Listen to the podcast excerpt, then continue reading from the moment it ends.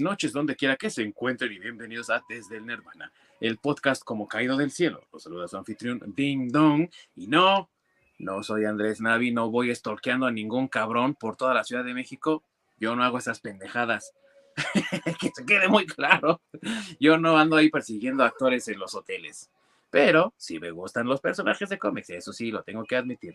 Y hoy, mis queridos amigos, me acompañan como siempre dos de mis queridos amigos de toda la vida que son expertos en lo que tiene que ver con la cultura pop, el entretenimiento, todo lo que tiene que ver con geeks.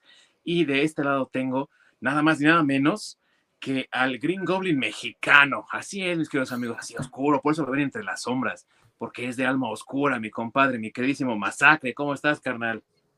Bien, pero pues yo diría que el Rino o algo así, pues ya quisiera los millones del Duende Verde. No, pues más gordo.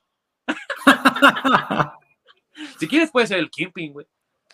Ah, sí, no, pues quisiera los. Bueno, sí, está bien el Kimping. Me Ahí parece. Te un. ¿Quién vive con el Vincent Donofrio, güey? Sí, sí, sí.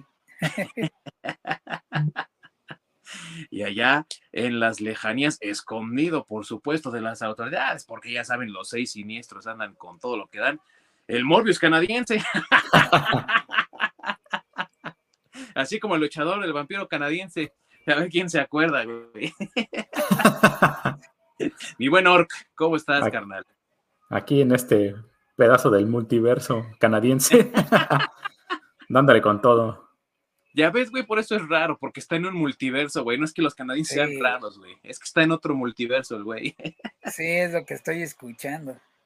Bueno, mira, mientras en ese multiverso sí funciona en Morbius, no como en este que no funcionó. Que no funcionó. También está bien culera. Ojalá que la película ha sido buena para ti, güey, porque para nosotros fue horrenda. Sí, eso, sí, no, sí. eso no importa de qué universo seas, está culera. Ah. no, pues ya valimos en todos los universos entonces. y hablando de Morbius, amigos, y de personajes de cómic del universo arácnido, que es el del increíble Hombre Araña, hoy vamos a hablar de una reseña de la película que recientemente se, estrenó en diciembre de 2021 de Spider-Man, que es la tercera entrega del personaje en el ahora tan popular MCU o como lo conocemos en español, el universo cinematográfico de Marvel. Hoy vamos a darles nuestra opinión, vamos a darles nuestra reseña de la película Spider-Man no Way Home, o como le decimos acá en México, el Spidey vagabundo, ¿no? Porque ya se quedó sin casa. Así que sin más preámbulo, comenzamos.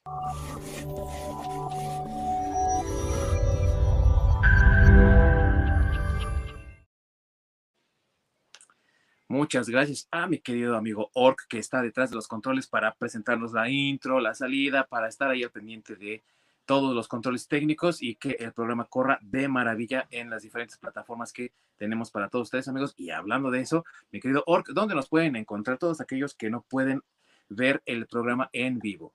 Pues pueden toparnos en nuestro canal de YouTube en las repeticiones.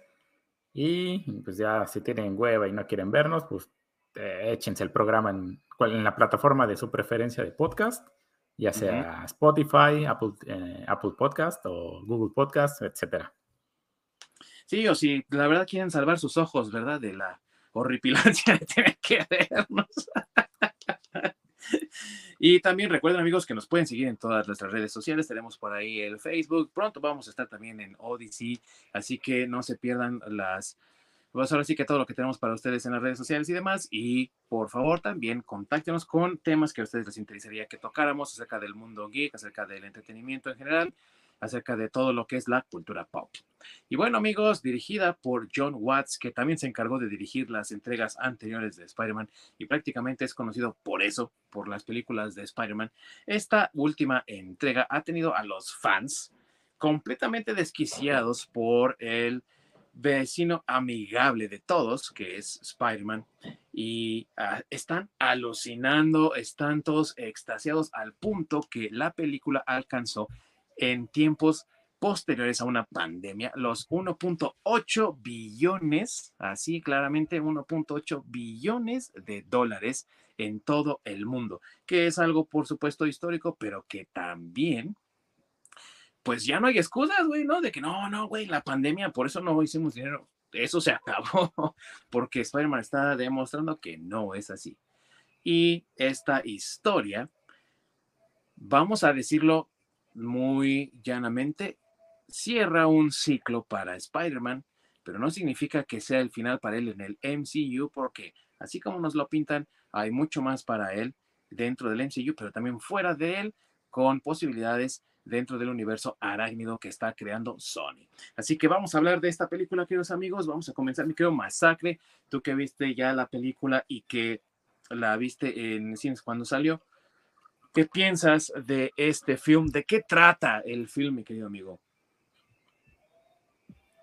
Bueno, sí, sí es la continuación de, las otras dos de, Spider-Man, o sea, de, las del, eh, del universo del MCU digamos que sí es, sí completa la trilogía, eh, si estamos hablando de, si hablaran solamente de las películas de, Spider-Man, pero como bien dijiste, quedó como en un continuará, ¿no? O sea, sí da como un cierre a la parte de, las historias de, Spider-Man, pero pues seguramente no va a ser la última, o sea, ya, y, y luego menos después del mega éxito y de las peleas en las filas de, de Cinépolis para conseguir boletos para el preestreno y todo ese show, este, pues digo, o sea, obviamente Sony y Disney no van a dejar pasar esta mega oportunidad y seguramente va a haber eh, otra película.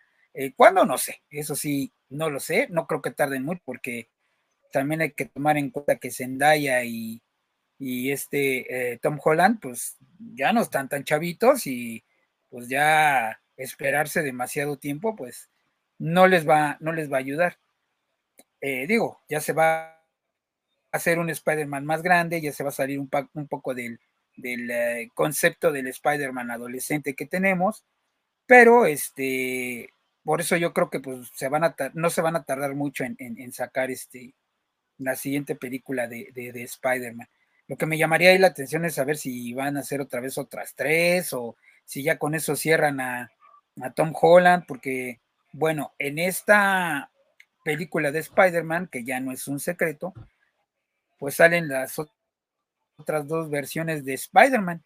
Digo, aprovechando esto del multiverso que se creó en este en Endgame, cuando ya eh, hay muchas líneas del tiempo alternativas, este, pues eh, digamos que aquí le da continuidad de la historia donde se queda Spider-Man en, este en Homecoming y, y, este y le abre la puerta al multiverso de, Andrew Garfield, del Spider-Man de Andrew Garfield y del Spider-Man de, de, de Tobey Maguire. Este, digo, el, el, el, Spider-Man de Tobey no creo que hagan mucho porque pues está grande. Por ahí yo escuché algunos comentarios que decían, ay, ya se ve bien grande. Sí, o sea, tomen en cuenta que el primer Spider-Man tiene ya 20 años, la película de, Sam Raimi. Y, sí, la próxima semana cumple 20 años.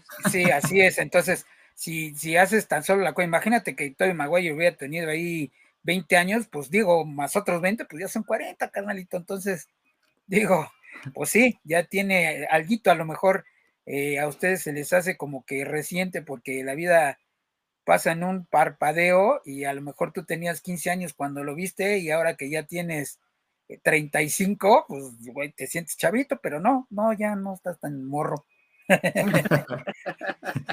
Uy, sí se ve bien grande. Exactamente, sí, ¿eh? por ahí tú escuchas algunos comentarios, algunos amigos, compañeros, dicen, ay, se ve bien grande. pues, o sea, agarra la onda, ¿no? Pero bueno. Es más grande de, de, 40, el güey ya está a punto de cumplir 50. Digo, no los tiene todavía, pero ya está más cerca de 50 que de 40, güey. Sí, sí, sí, digo, yo lo sé, pero me refiero así como algo muy general. Imagínate que tuviera 20 cuando los hizo, pues la película va a cumplir 20 años, pues 20 y 20, para que no le pienses mucho, pues 40, carnal, o sea, suponiendo que en ese momento hubiera tenido 20, que no los tenía, ¿no? Pero. Sí. Este, entonces con, con, él yo creo que por el tema de la edad, pues no se va a poder hacer mucho, pero pues ya ahorita ya hay rumores que con Andrew Garfield sí están planeando hacer algunas, algunas cosas más. Y que creo que aparte pues fue el año de Andrew Garfield porque pues también fue nominado al, al, al, mm, Oscar. se reivindicó, creo que con mucha fanaticada de Spider-Man, porque hasta donde yo recuerdo, por aquí, incluso un, comentarista que tenemos aquí, uno de nosotros, no voy a decir quién nombre, este, odia el Spider-Man de Andrew Garfield.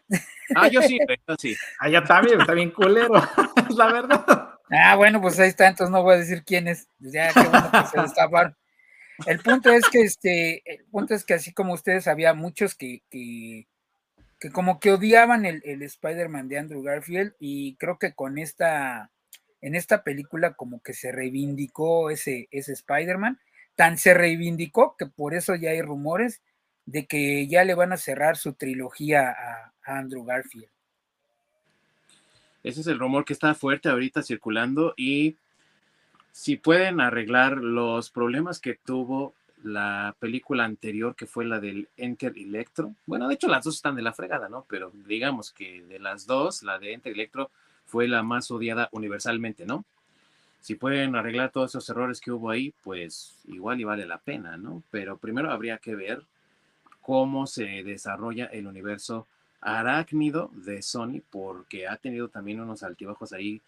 Venom, la primera película, tuvo buen éxito.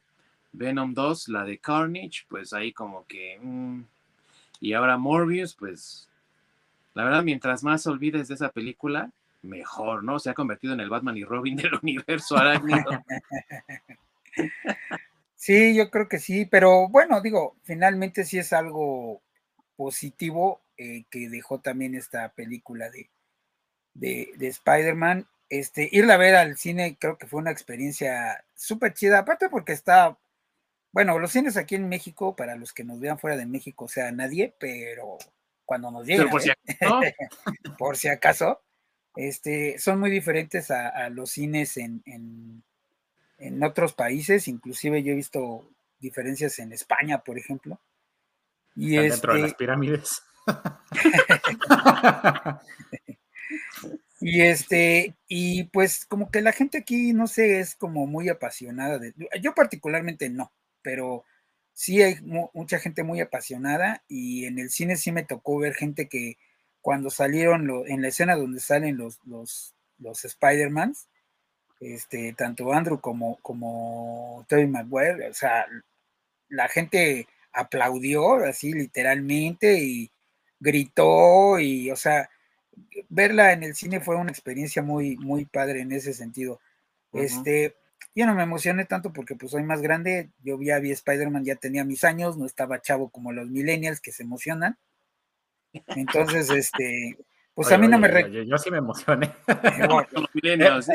había, como cuatro, personas en el cine y fue ah, que emocionó. Sí, por eso te digo, o sea, pues, eres millennial, amigo, aunque no quieras. Después te la ver ayer, Sí, pues eh, te digo, vuelvo a lo mismo, o sea, sí, entiendo, porque sí es un recuerdo de, la infancia, de, muchos, porque vuelvo a lo mismo, ahorita tienes 35, pero en ese entonces tal vez tenías 15 o menos.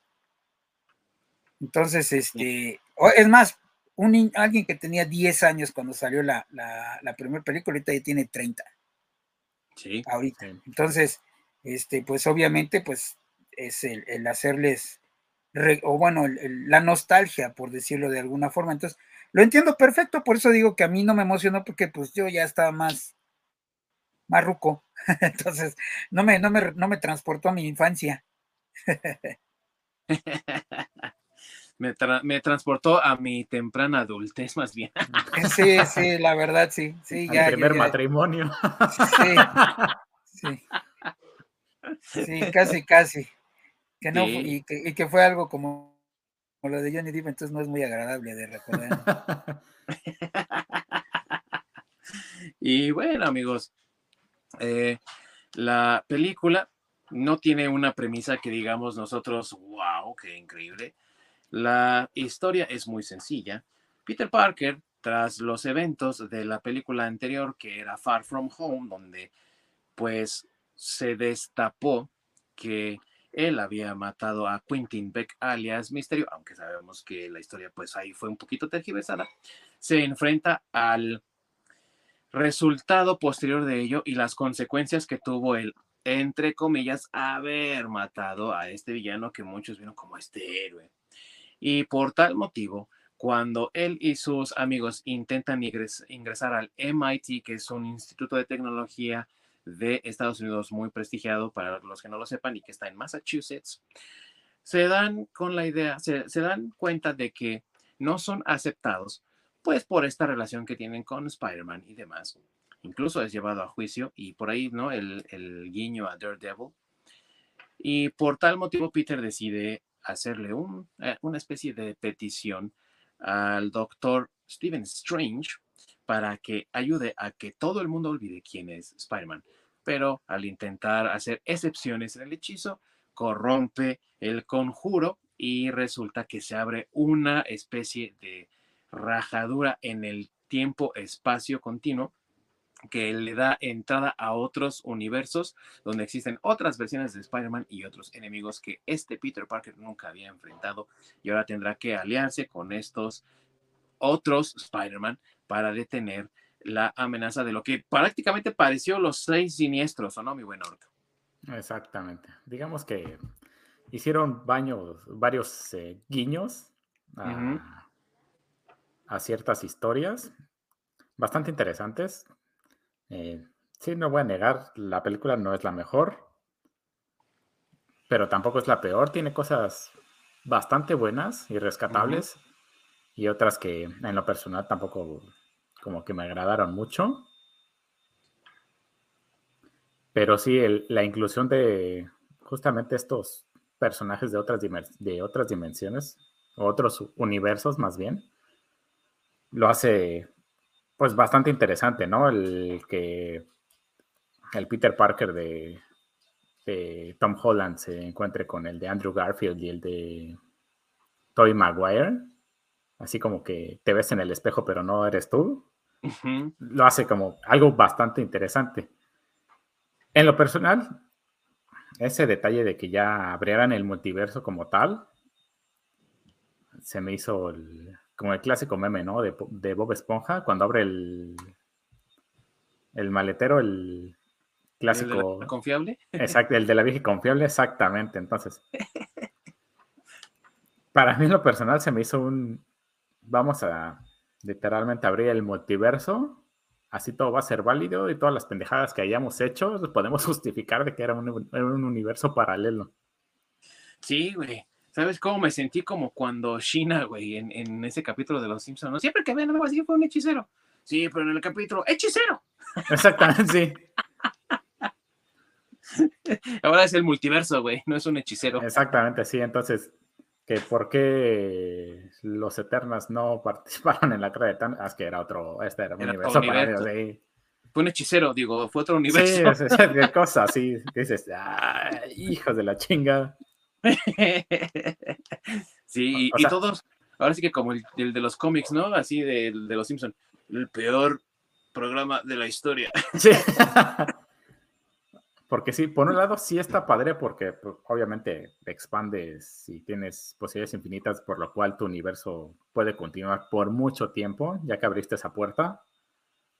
Pero tristemente por el lado contrario o el lado negativo es de que lo vas a utilizar como excusa para tapar tus pendejadas. Sí. Sí, esa es la realidad, ¿no? Sabemos que Disney es experto en no admitir sus errores, en jamás echarse para atrás en algo que han comenzado y muchas veces hasta pareciera que prefieren perder dinero a hacer una corrección que les podría traer un poco más del dinero que están buscando conseguir y que en este caso pues no es ni siquiera de ellos, ¿no? Vemos la cantidad de 1.8 billones y es una cantidad de verdad asombrosa, amigos, sí. Pero ellos ven solo el 25% de ello, me parece, o el 20%, ya no recuerdo cómo estaba el acuerdo con Sony. Entonces la mayoría es de ese dinero es de Sony. Es muy poco lo que realmente recibe Disney de vuelta. Así que luego meter este tipo de cosas para quererse justificar, híjole, puede ser un territorio muy espinoso donde Disney puede meter la pata más de una vez y hartar a la audiencia. ¿eh? La verdad es que yo creo que puede ir por ese lado, ¿no? Exacto. Pero amigos, ¿sí? ¿qué les parece si comenzamos con lo que sí nos gustó de la película? Luego nos movemos a lo que no nos gustó, que seguro es una lista bastante larga en el caso del Orc. y creo que vamos a coincidir en muchos puntos, mi buen Orc. Y después vamos a dar nuestras opiniones generales de recomendable, no recomendable. Incluso si quieren, hasta podemos darles una puntuación, amigos, para que vean también que somos justos en este, en este podcast. Así que vamos a comenzar, por ejemplo, con lo que nos gustó. Mi queridísimo Masacre, ¿a ti qué fue lo que te gustó de esta película?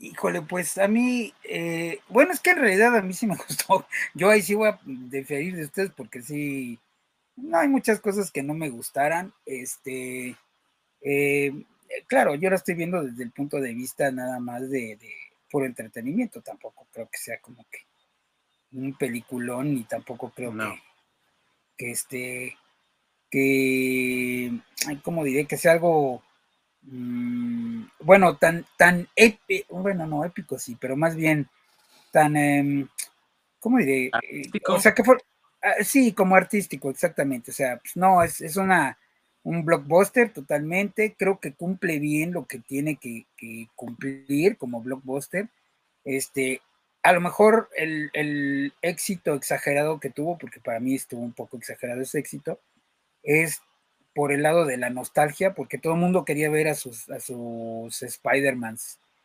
este, anteriores, lo cual a mí me pareció muy bien, o sea, sí, sí me gustó. Este, pero creo que lo mejor de la película fue William Dafoe.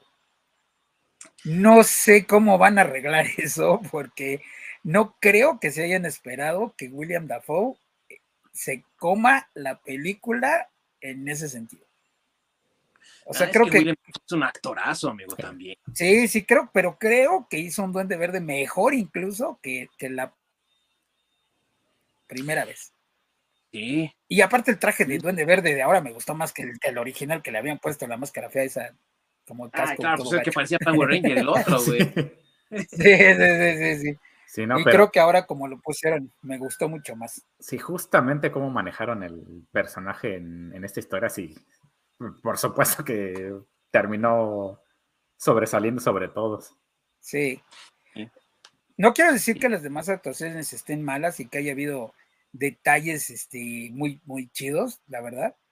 Pero este, definitivamente William Dafoe es, es, el, o sea, se debería haber llamado eh, el Duende Verde en lugar de Spider-Man, no sé. O sea, se come la, se come la película, así a todos los demás se los come, o sea, tiene una actuación, o sea, le crees, o sea, sí le crees la doble personalidad, sí se la crees.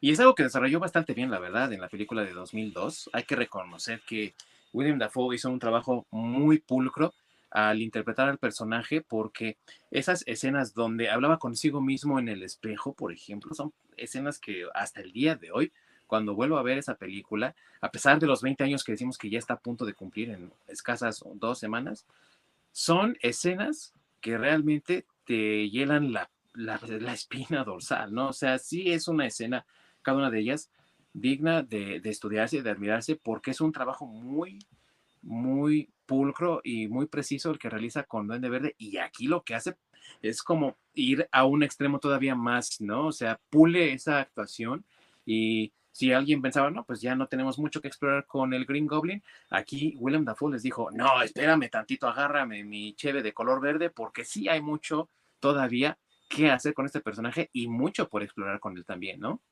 Y no solo eso, eh, incluso la historia principal de hecho, se la termina comiendo la historia del, duende verde.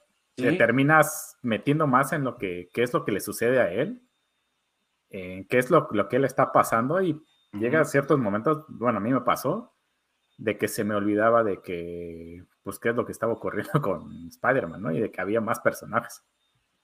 Sí. Y un, bueno, vamos a decir un detalle, ¿no? Porque no es algo que resalte mucho en la película realmente, pero ese pequeño detallito en el que cuando entra al universo del MCU, entra Norman Osborn y él está como perdido, no sabe qué está pasando y no recuerda la personalidad del duende verde.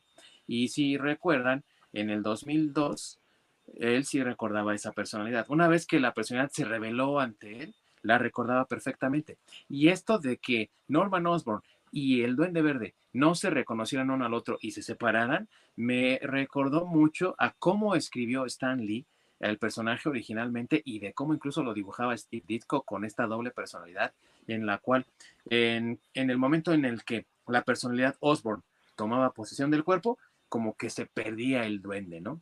Y cuando tomaba posesión el duende, se perdía Osborn. Entonces hubo muchas historias en las cuales incluso estaba el duende verde en control, pero fingía.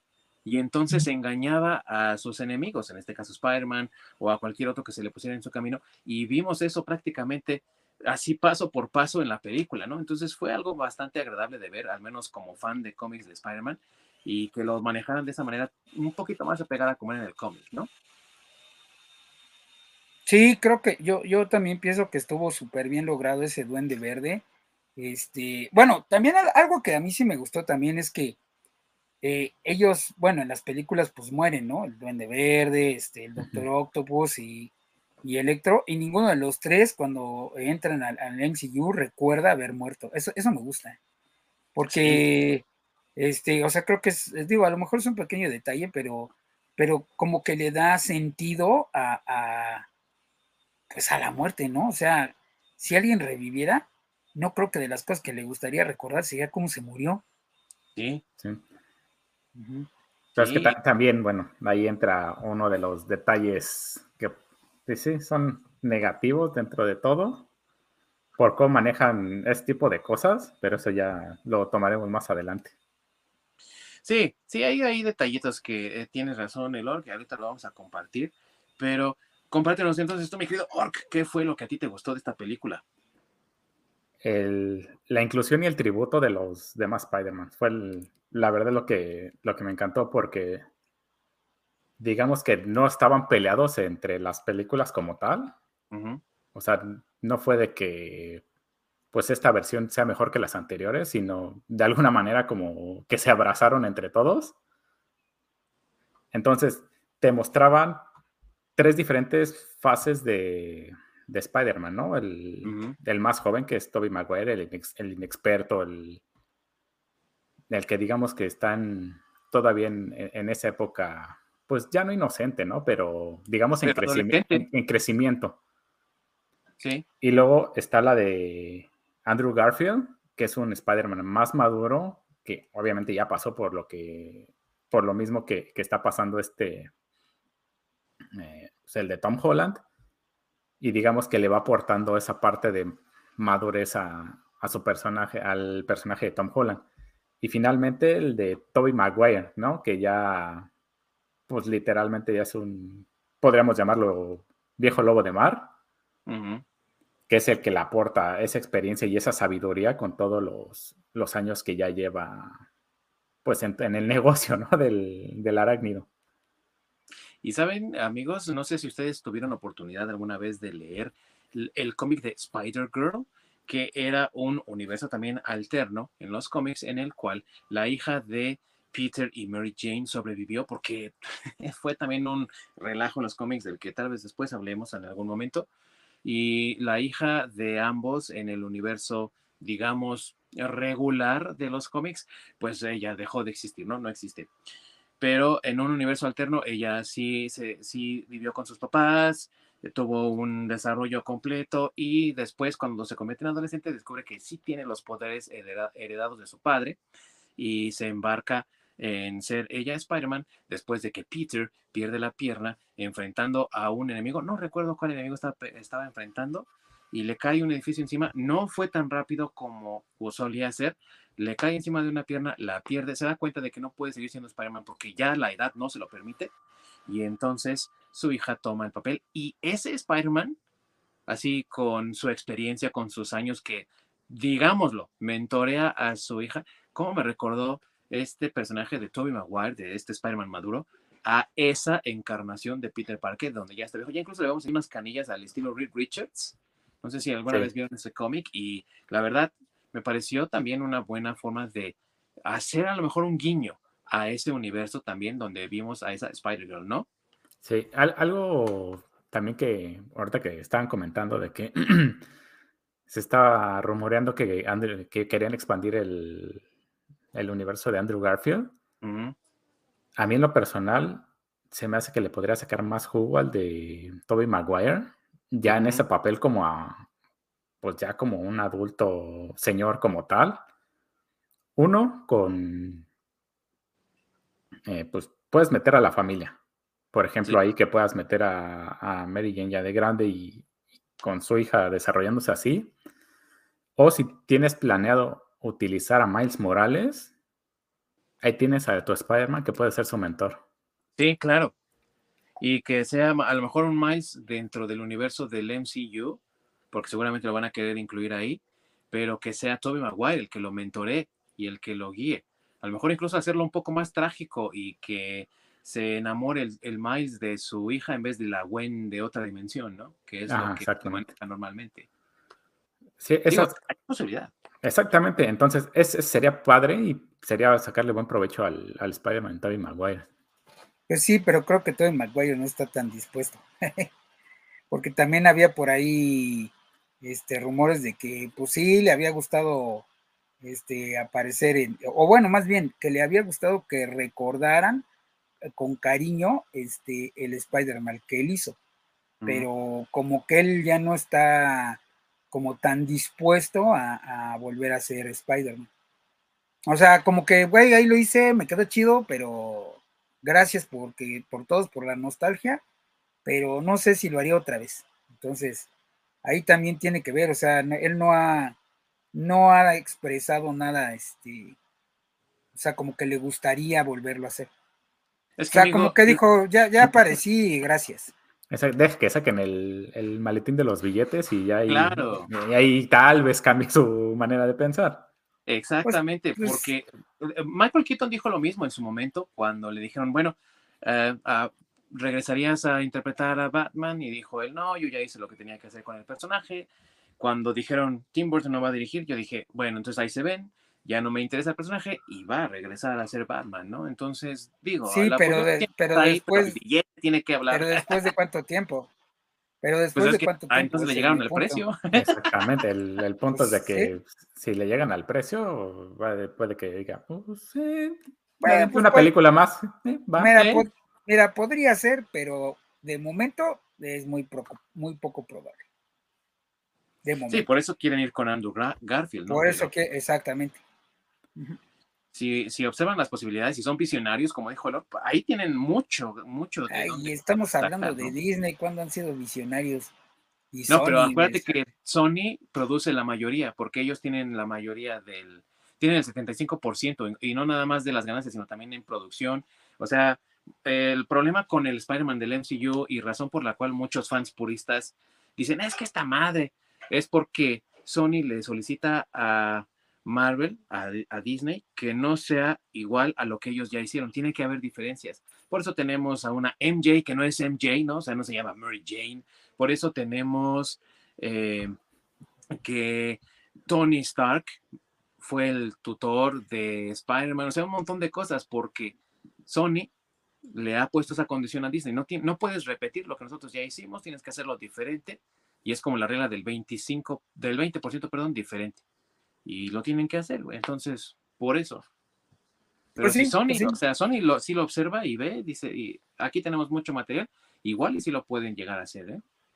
Mm, bueno, está bien, pero el rumor ahorita más fuerte es, es, Andrew Garfield. Sinceramente, yo no creo, digo, estoy contigo, pero no creo que ni Sony ni Disney tengan la visión de, de es más, ya olvídate la visión, que hagan eso que los fans como nosotros quisiéramos que hicieran no, eh, sinceramente no tienen una tradición de hacerlo.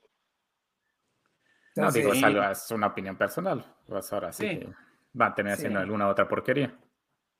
Sí, eh, no son como Paramount, que sí escuchó a los fans de Sonic, ¿no? Y sí. Ajá, exactamente. Sí, exactamente. Entonces, sí, ni Sony ni Disney tienen como que, repito, como esa tradición de escuchar a, lo que la gente quiere. O sea, más bien ellos dicen, pues no, vamos a hacer esto y ahí te va y si quieres, güey, si no, pues no hay otra. Habría que hablar de Sonic también porque fueron dos películas bastante exitosas. Muchos incluso dicen que la segunda es mejor que la primera, pero lo curioso también, amigos, las dos películas hicieron pedazos a otra película de superhéroes, primero de Warner y luego de, de Marvel. la de Suicide Squad y la de Morbius, ¿no? Sí, Que las destrozó, sí. Bueno, amigos, no sé ustedes qué piensen de lo que voy a decir yo a continuación, pero pienso que uno de los puntos positivos de esta película que a mí me gustó personalmente es que por fin el Spider-Man MCU ya ha salido de la sombra de Iron Man Tony Stark y ya no es el Iron Boy, ¿no? Porque en la primera película sí está, a lo mejor tiene cosas chidas y detallitos, pero es prácticamente el hijito irresponsable y locochón de Iron Man. Luego en la segunda película es prácticamente el Iron Boy Jr., ¿no?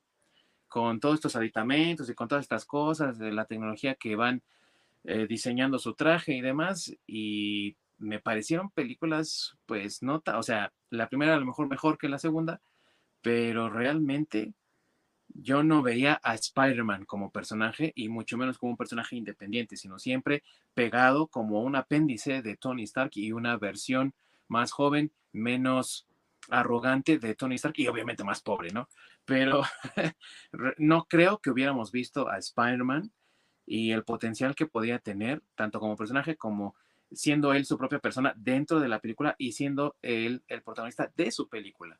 Y como que Tony Stark se convirtió en la muleta de las dos películas anteriores y del personaje, y aquí ya no vemos eso. Depende obviamente de sus versiones alternas de otros Spider-Man, pero son Spider-Man. Y él se siente un poquito más como Spider-Man en esta película que en las anteriores. No sé ustedes cómo lo ven. Pienso que eso es algo que eh, me gusta a mí porque nos abre las posibilidades de ver ahora sí a Spider-Man en las siguientes películas y no a Iron Boy como había sido anteriormente, ¿no? Sí, el, abuso de Iron Spidey es algo que yo en lo personal tampoco fui muy fan. Porque sí hubiera estado padre que lo utilizaran, pero digamos que pues nada más en ciertos momentos donde fuera innecesario eh, utilizar el traje, ¿no? Donde realmente el traje tuviera, fuera parte, eh, pues, este, primordial para resolver el conflicto. Pero, pues, a fin de cuentas, obviamente de algo que lo que, alguna de las cosas que no me ha gustado del Spider-Man Tom Holland es de que no es este Spider-Man genio o este nerd que se desvive por la ciencia y que a fin de cuentas su, su mayor fuerza o su mayor virtud es justamente su cabeza, ¿no? El, cómo se idea para resolver los conflictos y para, pues, derrotar a sus enemigos como tal, ¿no? A diferencia de antes, donde vimos, este, incluso retomando alguna película de Avengers, donde le dice el Capitán América, bueno, tú sin el traje, ¿qué es lo que eres? Que eso precisamente se termina trasladando a este Tom Holland, ¿no? si no tiene el traje el de Iron, no tiene el Iron Spidey, pues como que no, parece que, es medio inútil, no es, no es tan efectivo como cuando tiene ese traje, ¿no? Con todos los aditamentos tecnológicos. Y eh, por eso digo que era más bien su muleta eh, del personaje y también de las historias. Entonces, mucha gente llegaba a ver las películas porque, ay, va a salir el Iron Man, güey, entonces la vamos a ver, ¿no? En la segunda película ya se muere Iron Man y entonces, ah, pero no se preocupen, todavía va a estar conectado a Iron Man de una u otra forma. Y eso se volvió cansino para mí, sí, personalmente, pero he escuchado también de otros fans que han dicho, bueno, pero ¿y cuándo va a ser el Spider-Man? Y lo que dices tú es muy cierto, ¿no? Y tiene toda esta tecnología que le ha dado Tony Stark y se la quitas y es un inútil cuando en la primera película había quedado ya establecido que él era el personaje, no la armadura. Y se lo dijo a Iron Man, incluso, no, es que sin el traje no soy nadie. Si no puedes hacerlo sin el traje, entonces no mereces el traje. Y demostró que sí podía lograrlo, con su traje así todo mal hecho que tenía el de sus ropas ahí que había contado, ¿no? Entonces, es mismo de depender de la armadura, dices tú, güey, pues ¿qué aprendiste realmente, no? Exactamente. Ahora, vamos a meternos a territorio espinoso, amigos. ¿Qué fue lo que... no, esto no estuvo chido, esto no me latió. ¿Qué fue lo que no les gustó? Tú, me quedo masacre, a lo mejor no fue mucho, pero seguro algo no te gustó. Pues que se muriera la tía May. Sabía que ibas a decir eso. claro, sí, eso no me gustó tanto. Digo, lo entiendo por la trama y tampoco es así como que algo que, afecte mi percepción de, de, la película o mi opinión de que pues sí es una buena, una buena película que cumple lo que, lo que promete. Pero sí me hubiera gustado, o sea, creo que sí fue un poco innecesario, innecesario este, que la tía May muriera. Em, ¿Por qué innecesario? Porque si la tía May hubiera quedado viva, este... Lo hubieras disfrutado. Bueno, aparte de que hubiéramos disfrutado más a Marisa Tomei, este, pues hubiera sido igual, ¿no? O sea, finalmente Spider-Man se hubiera quedado con la tía May y la tía May no hubiera recordado que él era Spider-Man. Solo que era Peter Parker, su sobrino, y ya, o sea, vamos, e, e, eso es, eso es por lo que no me gustó, o sea, no le dieron un peso como que, eh, como, mm, no sé cómo explicarlo, como que un peso mucho mayor del que realmente tú. O sea, porque si te puedes analizarlo, si no se muere, tampoco pasa nada, ¿eh? O sea, vamos, no hubiera cambiado el final. Sí, realmente no afecta a la historia principal. Exactamente. Entonces creo que ahí, híjole, no, no lo hubiera matado. Yo, yo en una persona no lo hubiera matado. A lo mejor lo hubiera dejado en coma, por ejemplo. ¿No? O sea, la dejas en coma y. Exactamente, y ahí la dejas en coma y la otra película la revives o ya la matas si quieres, pero realmente aquí, aquí, para la trama de la película, pues no, el que se haya muerto tal cual no causa una gran diferencia, como sí lo ha hecho en los cómics. O sea, independientemente de que es Marisa Tomei, ya no lo vamos a ver, pues que gacho, pero independientemente de eso, pues creo que, que, la muerte de la tía May se hubiera podido aprovechar mejor, en, tal vez en algún otro momento, porque aquí, te repito, es, pasa, es como intrascendente. O sea, sí entiendo que, este, el Peter Parker de, Tom Holland, pues se enoja y anda buscando venganza, pero hubiera pasado lo mismo si la tía May hubiera estado en coma, sin necesidad que se muriera. Yo pienso que sí estuvo padre esa parte de que él buscara venganza por su, por la muerte de su tía, porque el Spider-Man de Tobey Maguire le enseñó que ese no es el camino, ¿no? Y digamos que eso le da también más peso y una justificación del por qué su personaje también está ahí, que no es nada más por la nostalgia. Sí, todos entendemos que tanto Tobey Maguire como Andrew Garfield están ahí por la nostalgia y ese efecto que tienen sus presencias en todos los que vimos las películas, que una cumple 20 años, la otra cumple 10 años, ¿no? Así de sencillo. Y es mucho tiempo el que ha pasado donde mucha gente los ha visto y ha tomado su preferido.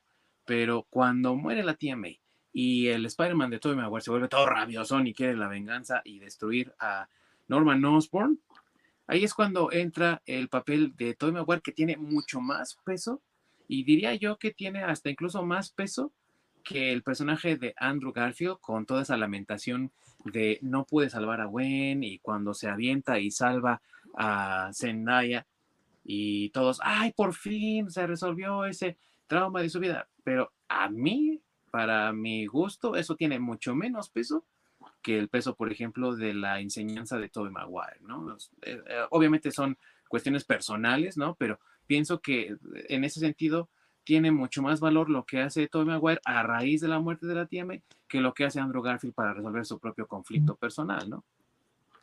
Sí, pero mi punto es lo, que te acabo de decir. O sea, no era necesario que se muriera para que Tom Holland, o bueno, el, Spider-Man de Tom Holland, se volviera todo rabioso y buscara venganza. O sea, no necesariamente, vuelvo a lo mismo, o sea, el mismo efecto hubieras podido hacer y hubiera estado también justificado si, le, si él eh, tuviera la presión de que la tía está en coma, güey, y a punto de la muerte, güey, y que ahí se va a quedar en, en ese to be continue, en la, en la, cuando termina la, película, así es, que a, que se muera, güey. O sea, el, peso es el mismo, ese, es mi punto. O sea, el que se muera o no, no, no, no hace gran diferencia. Mejor hubieran matado a la Zendaya. no, porque aquí, no, porque aquí en Rescatando Garfield. Ah, ya ni modo, güey, ya, que viva con su dolor. se, hubiera, se, hubiera, se, hubiera, visto gacho que, que rescatara al gordito, ¿cómo se llama? Es que sí, el, el, punto que tiene Masacre es eh, completamente válido. O sea, es, sin, no había necesidad de matarla, sino simplemente con haberla herido gravemente. Él es un adolescente. Pues iba a poner rabioso por cualquier cosa, realmente. Iba a explotar. ¿Por qué? Porque no tienes experiencia. Pero que, se hubiera puesto rabioso por, porque matan a Zendaya, güey. ¿Qué hubiera pasado? Entonces, sí, justamente no había necesidad de matar a la tía May. Aunque yo en lo personal no soy muy fan de esa tía May. Por, bueno, es que son otras cuestiones de, pues ponen a, la tía May, que es este, la manzana de la discordia del, de los adultos, casi, casi. Pero, es que eso era lo chido, güey. O sea, mira, siguiendo la lógica que, comentó este Dingo, de que Sony les está pidiendo que no hagan lo mismo, pues, güey, a mí sí me gusta esa, digo, también es opinión personal, ¿verdad? Pero a mí sí me gusta más esa dinámica de la tía May que, por ejemplo, la tía May de Tobey Maguire, que, que es un poquito más la tía May del cómic también. O sea, la de, ah, este, sí, güey, ¿qué trajiste los huevos? Vienes todo madreado, güey, pues ¿de dónde vienes? Ah, es que me caí de la escalera, una mamada de esas. Y la tía dice, ah, sí, está bien. Entonces, e, esa parte, pues digo, sí lo entiendo porque es, es casi como la tía May del, del, del cómic, pero sí me gustó esta dinámica que le dieron a la tía May de una tía May más joven, porque pues realmente va, va como con la edad de, de Tom Holland, o sea, que es realmente una, mujer madura, pero no tan grande, y que tenía un poco más de dinamismo porque era más, como más, este, pues, ¿cómo decirlo? Era, era más vivaracha, ¿no? Era, se, se fijaba más en las cosas, este, sí cuidaba a, a, Spider-Man, pero tipo, este, cuando te cuida tu mamá y, te, y nada más porque hace tantito aire, ay, mijo, toma, llévate como 20 suéteres, güey, o algo así, ¿no? Entonces, ese, esa interacción, a mí en lo personal sí me gustó esa, esa interacción de la tía May en esta, en esta, en esta película. Por eso te digo que para mí no hubiera sido necesario que, muriera, y aparte porque ella estaba creando como otra historia paralela a, a Spider-Man, como bien dices, como la manzana de la discordia de los adultos, de que eso pues también está chido. Pero bueno, ya pasó, ¿no? De todas formas, aunque no me guste. Pues es que tú sí viste mi primo Vini, güey, por eso. Ah, claro, sí, sí vi mi primo Vini, pero vuelvo a lo mismo, es que en serio no es, no es nada más porque fuera Marisa Tomei. Cuánto que hubieran puesto otra, otra actriz, o sea, tampoco me hubiera. Lo que me gustaba era la dinámica, pues, la, dinámica que había entre, entre Spider-Man y la tía May. Eso me gustaba. Y que la tía May tenía ya, o sea, era como más menos sumisa, menos como un personaje X ahí, como un personaje de relleno, lo he visto, porque en los cómics es igual, ¿no? O sea, en los cómics siempre ha sido como justificante para que Spider-Man pierda los estribos, pero realmente fuera de eso, pues no aporta tanto, güey, más que este, que Spider-Man y Mary Jane se divorcien y, hagan el pacto con Lucifer y todo ese, todo ese show que ya platicaremos en alguna otra ocasión. Eso no pasó, güey, ¿por qué me mientes? Pero entonces, eh, Orc, ¿tú también estás de acuerdo en que era completamente innecesario matar a la tía May y que mejor hubieran tomado otra ruta, ¿no? Sí, es que realmente cualquier cosa que le hicieran a la tía May, este Peter Parker tenía que explotar. ¿Por qué? Porque es, es un adolescente, o sea, es este, pues es muy reaccionario, muy eh, muy visceral. A diferencia de, justamente eh, para eso entran los otros dos eh, Spider-Man, que es como para centrarlo más, para darle, digamos, ese consejo que hubiera tenido si es que hubieran, hubieran metido un tío Ben, que inicialmente ese es el papel del tío Ben, el, el, darle esa enseñanza y encauzarlo. Justamente lo, pues, eh, ya que lo omitieron, utilizaron a, los dos spider para darle esa, pues esa sensatez, ¿no? sabes cuál es el problema que yo veo aquí? Que nunca hubo un tío Ben y todo el mundo estaba esperando, bueno, ¿y cuándo van a contar la historia del tío Ben? Y no hay historia del tío Ben. La historia que lo define con eso de con un gran poder viene una gran responsabilidad es la muerte de la tía May. Y a lo mejor resulta un poco vaga también para muchos, o en este caso también para Masacre, no solamente por lo que acaba de comentar ya, sino también por el hecho de que la tía May de los cómics es el ancla moral de Peter Parker y que lo mantiene centrado en el mundo real. Porque al ser un superhéroe, pues obviamente se enfrenta a cosas que cualquier mortal creería inverosímiles. Pero al estar la tía May ahí, y esa es la razón por la que les cuesta mucho trabajo matar a la tía, es porque ella es el ancla moral de Peter Parker al mundo y que lo centra en el mundo real. Y más ahora que no tiene a Mary Jane en los cómics, al menos como su pareja sentimental. Entonces, al deshacerte de esta tía May locochona, pues, ¿cuál? O sea, es una tía desmadrosa, una tía que le habla de que tenga que usar condones y la chingada. Es una tía poco convencional, si lo quieres ver así, o a lo mejor muy a la americana, muy moderna, que anda de aquí para allá y que se está refinando al mejor amigo de Tony Stark. O sea, no tiene realmente un peso moral en la vida de Peter. Entonces, pues, ¿para qué matas a un personaje que ahí sí está de relleno, ¿no? O sea, entiendo que muchos pensemos que la tía May en los cómics es un personaje de relleno. Ya maten a la pobre anciana, ¿no? Tan, tanto uh, infarto le da que ya, por favor, tengan misericordia con ella, ¿no? Pero realmente, eh, eh, hablando en términos de simbología y, y, de lo que representa para el personaje, pues es su ancla y esta tía May no lo es. Entonces, por eso a veces también podemos decir, pues se siente muy inservible y es nada más la hot chick, ¿no? De la Exactamente. Película. Sí, justamente la tía May es, es, ese recordatorio, ¿no? Del tío Ben. Uh -huh. que como dices, es, es esa ancla moral, justamente. Pues sí, pero tampoco es justificante para que la mate. O sea, vuelvo a lo mismo. Es que aquí el, el punto es, el punto es, güey, o sea, yo no quiero muerta, yo no la quiero muerta. Como, no, no, es que, es que mi punto es ese. O sea, será, será, tú la podrás ver como quieras. A lo mejor no es el ancla moral, a lo mejor es la hot chick que se andaba usando al, al mejor amigo de Tony Stark y a lo mejor por ahí va esa línea. Pero, y vuelvo a lo mismo, o sea, ¿y para qué la matas, güey? O sea, si realmente la tenías de relleno desde el principio, pues mejor no la hubieras puesto desde el principio y ya. ¿Mm? O sea, ese, ese, es mi punto. O sea, e, es una muerte innecesaria. O sea, en esta película, para mí, es una muerte de un personaje que no es necesaria y que pudo haber tenido o le pudiste haber sacado un mayor jugo. Es que, ¿sabes qué? Le quisieron dar algún peso o alguna utilidad a ese personaje porque realmente no lo tenía. Pues sí, pero vuelvo a lo mismo, como tú dijiste, eh, pero vuelvo a lo mismo, como tú dijiste, como yo dije, la puedes dejar en coma, güey, tiene exactamente sí. el mismo peso. Sí, y todavía hasta lo dejas como un, un este, un, eh, ¿cómo le llaman? Un cliffhanger. Un cliffhanger, güey, para la siguiente película.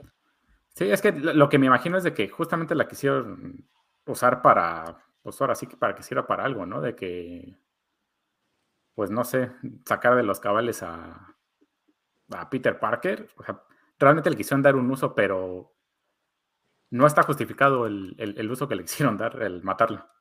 Sí, así es. Pero bueno, eso es lo que a mí no me gustó. Ya expliqué por qué. bueno, no, nada más, no nada más porque es Marisa Tomei. bueno, siéntete contento que ya el Happy ya no se la puede rostizar, güey. y a ti, Jorge, ¿qué es lo que no te ha gustado de esta película? ¿Por son, dónde empiezo? Híjole, es que sí son varias cosas. Uno, el poco respeto que le tienen a la máscara y a la identidad secreta como tal. Sí. Porque pues, yo no sé para qué realmente se pusieron el uniforme de Spider-Man. Pudieron haber utilizado los disparadores sin ponerse el traje. Porque pues, si te pones el traje, se supone que en teoría es para ocultar tu identidad, ¿no? Si te vas a poner todo el traje, pues para eso es la máscara. Sí. Pero prácticamente se, se, la pasan. Es rara vez cuando los ves eh, a los tres enmascarados. De los sí. tres se las pasan sin máscaras, caminan por todos lados y demás. Entonces, sí es, sí es algo que en lo personal no, no me agradó. O sea, ese poco respeto al, al pues a la, a la, identidad. O de, a la identidad. De, del superhéroe.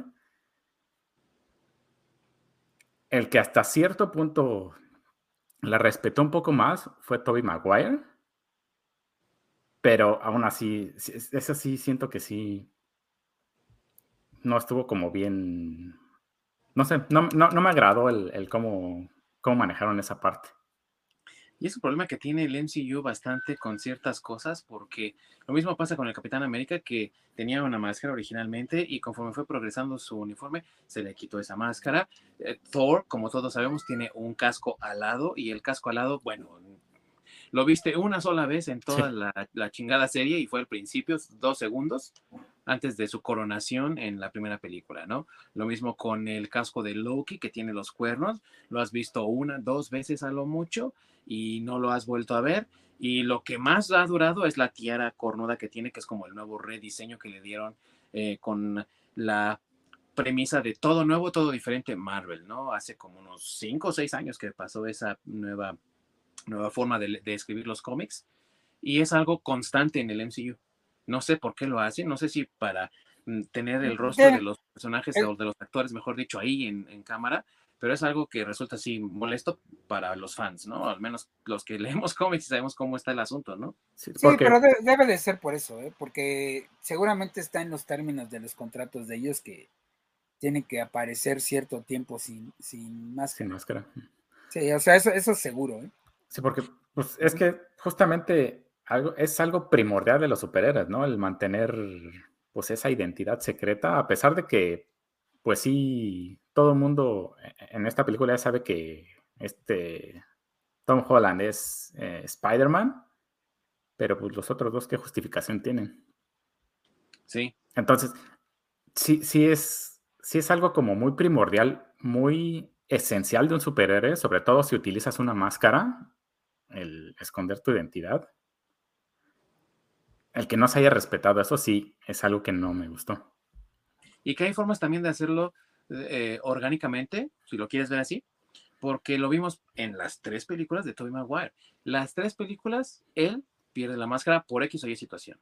Porque se la arranca el villano, porque se le quema, porque la pierde, pero está justificado. Aquí realmente es me la quito, me la pongo, me la quito, me la pongo, es casi como que ya no puedo respirar y me la quito, ¿no? Y digo, resulta un poco pesado, ¿no? y tedioso, pero también eh, entiendo la parte de contratos por la parte de que ahora Tom Holland pues es bastante famoso y bastante popular y a lo mejor es una renovación de contrato la que se hizo y por eso está mostrando su rostro. Pero es también la razón por la cual se empezó a hacer casting de personas no tan conocidas en personajes que van a estar siempre con una máscara, como es el caso de Tobey Maguire. Realmente también Tobey Maguire se volvió muy popular con la película de Spider-Man, pero antes era bastante desconocido. Y es el caso, por ejemplo, del juez Dredd, la película que hizo eh, Sylvester Stallone, el juez. ¿Por qué se quita el casco del juez Dredd cuando nunca en los cómics lo había hecho? Porque en el contrato decía que Sylvester Stallone debe de aparecer. Y si no ves el rostro de Sylvester Stallone, no aparece Sylvester Stallone. Pero entonces, ¿para qué contratas a alguien con un nombre con tanto peso? Esa es la como la, la paradoja que existe, ¿no? A la hora de contratar a los actores que van a interpretar a los personajes. Exactamente. Pero vamos a justamente a la parte de los multiversos alternos. que lo que mencionas de que ellos, los villanos, no recuerdan el momento en el que mueren, porque se supone que son sustraídos de su universo antes de que ellos mueran, porque justamente lo que ellos recuerdan es el momento previo antes de su muerte. Entonces, obviamente lo que te están dando a entender desde que cuando los jalaron de, su universo fue antes de que ellos murieran. Digamos que, pues no precisamente, pues sí podría decirse que antes de ese momento en el que, bueno, porque el Doc Ock justamente lo último que se acuerda es cuando está manejando el. el minisol. El, minisol, que justamente cuando explota es cuando él se muere. Entonces, ese es su último recuerdo. Por, por lo tanto, cuando lo sacan de ahí, está en ese momento. Entonces, hace todo, todo este pedo de redimir a los villanos, justamente para que en sus universos, cuando regresen, pues tengan una, una segunda oportunidad de vivir. pues en el momento que los regresen, pues en teoría deberían regresar al momento de, donde, de donde partieron. De cuando partieron. Entonces, todo lo que hicieron para redimirse valió para pura madre porque van a regresar y se los va a cargar la chingada. Ah, no necesariamente, porque por ejemplo en el caso del Doc Ock, va a regresar ese momento, pero ya él en control de los tentáculos, ya no, ya no escucha las voces de, de, los tentáculos que le hablan y tal vez ahí él pueda este, cambiar ese, ese final porque ya no lo están dominando los tentáculos. Sí, pero es que el sol ya está fuera de su control. Es, el, problema ahí es de que, más que los tentáculos, es que digamos que está a punto de explotar y eso ya lo superó él. Por eso es de que no lo, no, no lo puede evitar. Sí, de hecho, él cuando, si cuando él entra al mundo del MCU, todavía trae el chip que los tentáculos usan para hablar con él y que controlan su personalidad de él.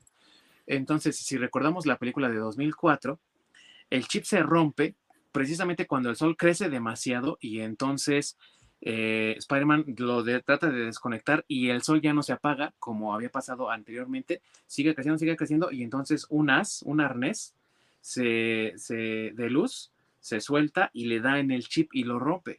Entonces, digamos que él viajó a este nuevo universo entre que el sol se está haciendo grande y que se revienta el chip. Entonces, para cuando regrese, todavía. No, no, no, él, es, él, está él está regresando después. O sea, él está regresando cuando ya está haciendo el sol en, en, eh, la bodeguita. sí, en, ese, ahí el chip ya estaba roto. Cuando tú recuerdas que se rompe el chip es cuando hace el primer experimento, que lo hacen como en un departamento o algo así. Entonces en el segundo es cuando eh, Spider-Man le pone los cables y él con uno de los, de los instrumentos del, del, tentáculo atraviesa el cable y le da una descarga eléctrica, que es cuando regresa a, Sin, a su ser como él es. Eh, que ya es cuando hunde el, el, reactor ese o el solecito en el río. Sí, pero para, entonces el chip ya Para enfriarlo, por decirlo así. Sí, para entonces el chip ya está roto. Entonces se supone que vuelve así cuando la descarga. Y se supone que si le reparan el chip, vuelve al momento antes de, antes de que pase la descarga y antes de que él hunda el, sol en el río.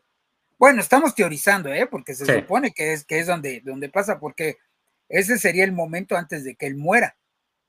Es que es, es mi punto, ¿no? El que lo último que ellos recuerdan es justamente el momento antes de morir. Entonces, cuando regresan, pues regresan a ese momento donde todos nos van a morir.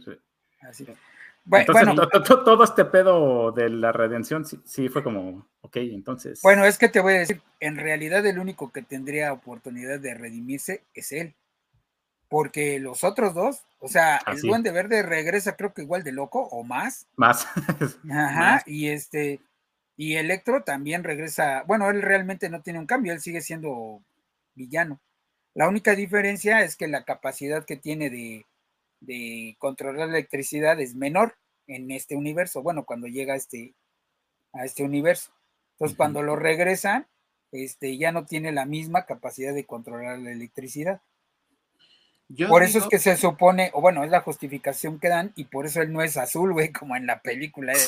Este... ah, sí que dieron un este también un guiño, ¿no? Al no al personaje original, sí, exactamente. de la cara.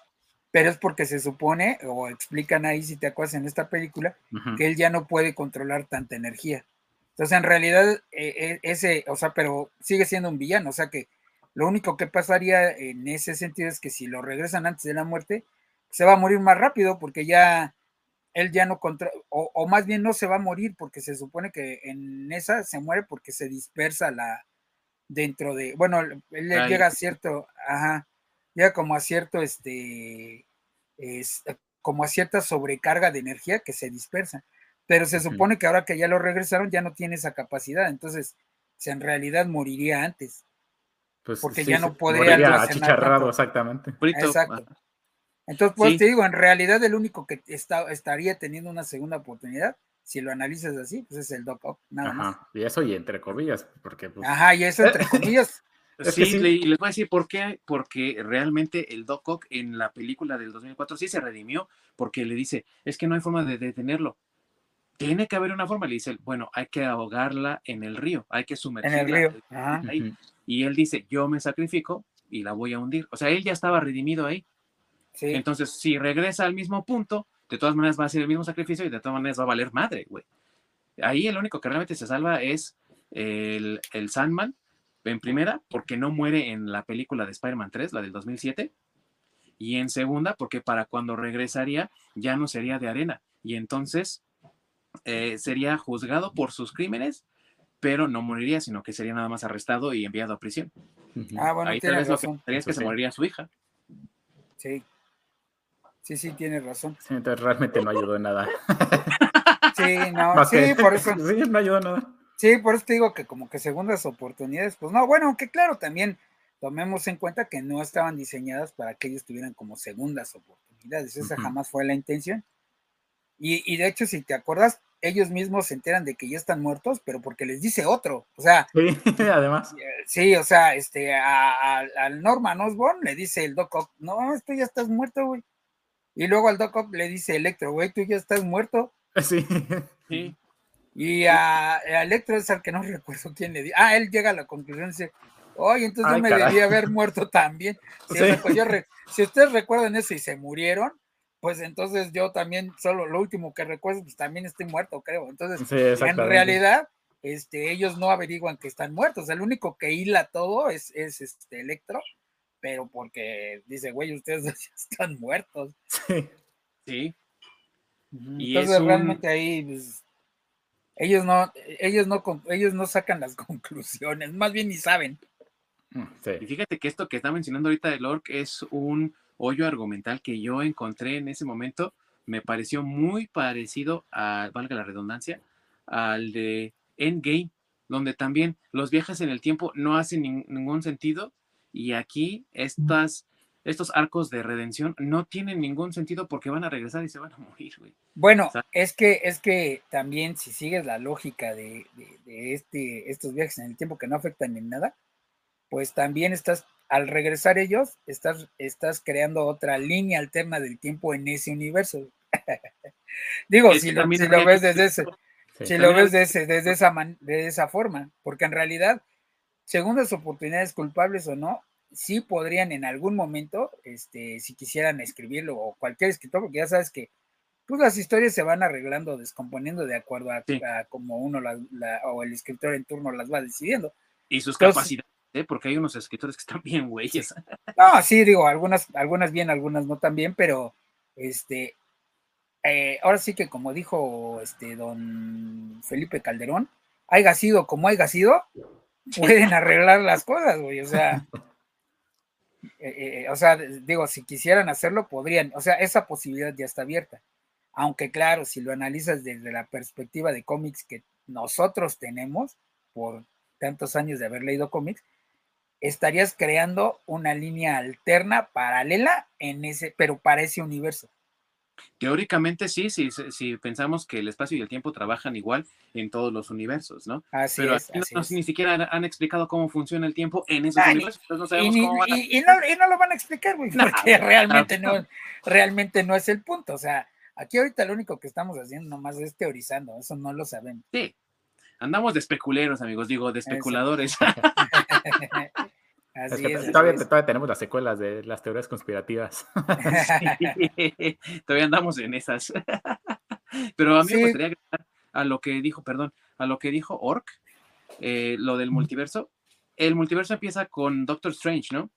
Y yo no sé ustedes qué piensen, pero ese Doctor Strange, medio irresponsable, sí, qué pedo, güey, te hago un conjuro, a ver, mira, a la Kazama, a la Cadabra, lo que sea, y todos van a olvidar que eres tú. Ese no es el mismo Doctor Strange que andaba de, güey, no mames, no voy a arriesgar la, la gema del tiempo nada más porque tú quieres reventarle el hocico al Thanos, güey. O sea, si tengo que decidir entre ustedes y la gema, yo voy a decidir la gema, güey. O sea, muy responsable, muy cabal. Y aquí bien desmadroso. Sí, güey, no. Parece más adolescente que el mismo Peter Parker, güey. Bueno, es que tal vez está en su fase rebelde, porque recuerda que aquí ya no es el, el hechicero El hechicero supremo. supremo. Él ya es no es el hechicero, es Wong, así es. Entonces, a lo mejor ya está diciendo, "Ah, pues me vale, güey, que lo arregle el Wong, ¿no? Pues ya le dieron la chamba, pues a ver si es cierto. ¿Para qué te vas a pelear con la abominación ahí con el Shang-Chi, güey, no? Exacto, sí, sí. que se arregle el pinche chino, güey. No sé, güey, o sea, algo así, ¿no? Sí, no, pero sí es, es un Doctor Strange completamente fuera de, de su personaje, así. Sí. Pero eh, eh, yo, yo, yo, lo quiero ver más bien por ese lado, ¿eh? Por el lado de, ah, bueno, pues yo ya no soy el hechicero supremo, pues berrinche y hágalo. Digo, porque también si te pones a analizarlo, este, realmente él eh, es, es, una persona egocentrista, porque Él, él, es un cirujano que siempre quiso ser, o sea, viéndonos al, al universo, este, al, al, MCU, él era un cirujano que siempre quería ser el mejor y nadie podía ser mejor que él, o sea, él necesita de, que su ego esté alimentado. Entonces, si aquí eh, eh, ya el, digamos que ahora en la línea de trabajo que se desarrolla, y él es el mejor, pero le quitan la chamba, porque pues todos sabemos por qué se la quita, por andar violando leyes que no debió haber violado. Entonces, pues sí puede haber, o sea, sí tiene una justificación, decir, güey, pues ese por el pinche berrinche, porque incluso Wong le dice, no lo hagas, este, este, yo, mira, tengo que ir a recoger a los niños, güey, pero pórtate bien, güey. Y el otro, pues es como el, yo lo estoy viendo como del lado del adolescente que, pues, güey, ya, sí, pues ahora por, si no me hubieras dicho nada, no lo hago, güey, pero ahora porque me lo dijiste, lo voy a hacer, güey. Nada más por el berrinche. Eso es como yo lo veo. Disney, escúchame, agrega mis ideas en tus guiones. Tengo muchas. No nos escuches, estamos viendo mafufos. pero sabes una cosa, estoy de acuerdo contigo en que su personalidad era de un egocéntrico, pero se supone que su arco argumental en Doctor Strange era olvidarse de ese ego, porque precisamente para poder accesar a los poderes del hechicero supremo, ya ni digamos el hechicero supremo, simplemente un hechicero tenía que abandonar su ego y se supone que llevó ese viaje exitosamente y logró convertirse en hechicero al grado de que se le dio el mote de hechicero supremo por el nivel de progreso en tan corto tiempo que tuvo en comparación el personaje de Max Mikkelsen, que era una persona muy estudiada, pero que le tomó mucho tiempo, más por su arrogancia. O sea, él, al contrario de Doctor Strange, en vez de volverse más humilde, se volvió más y más arrogante, ¿no? Entonces, pues ahí es cuando no tiene sentido, pues. Pues no tiene sentido desde el momento en que si según va a ser muy humilde, no permita que no le digan doctor, güey. ¿Dónde está la humildad ahí? Exactamente. O sea, si, lo estamos viendo desde ese punto de vista, pues, güey, nunca dejó esa. O sea, en toda la película siempre dijo, güey, a mí dime doctor, O sea, no me digas este Stephen, ni me digas este hechicero Strange, o, sea, güey, yo para ti soy doctor, aunque te sangre el hocico, güey, casi, casi. Sí, pero también puede ser, digo, no sé, eh, que sí tenían en mente, y esto solamente es especulación, amigos, no estoy diciendo otra cosa, que sí tenían en mente hacer este personaje de Doctor Strange otra cosa, que es lo que muchos decían, porque todo el mundo está obsesionado desde la serie de WandaVision que a huevo tiene que salir el Mephisto, güey. Y muchos dijeron, ahora sí va a ser Mephisto, el, Doctor Strange. ¿Viste en el tráiler cómo le hizo un guiño así al, Peter? Así como, ah, no te preocupes, este se va al Wong y yo te hago el hechizo, vale madre, güey. Entonces, muchos dijeron, no, no, no, güey, eso es del Mephisto, es, seguro es el Mephisto.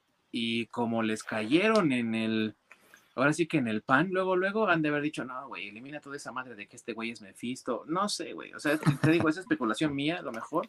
Y sobre todo porque ya lo había hecho una vez Marvel, precisamente con la historia que mencionaste de One More Day de Spider-Man.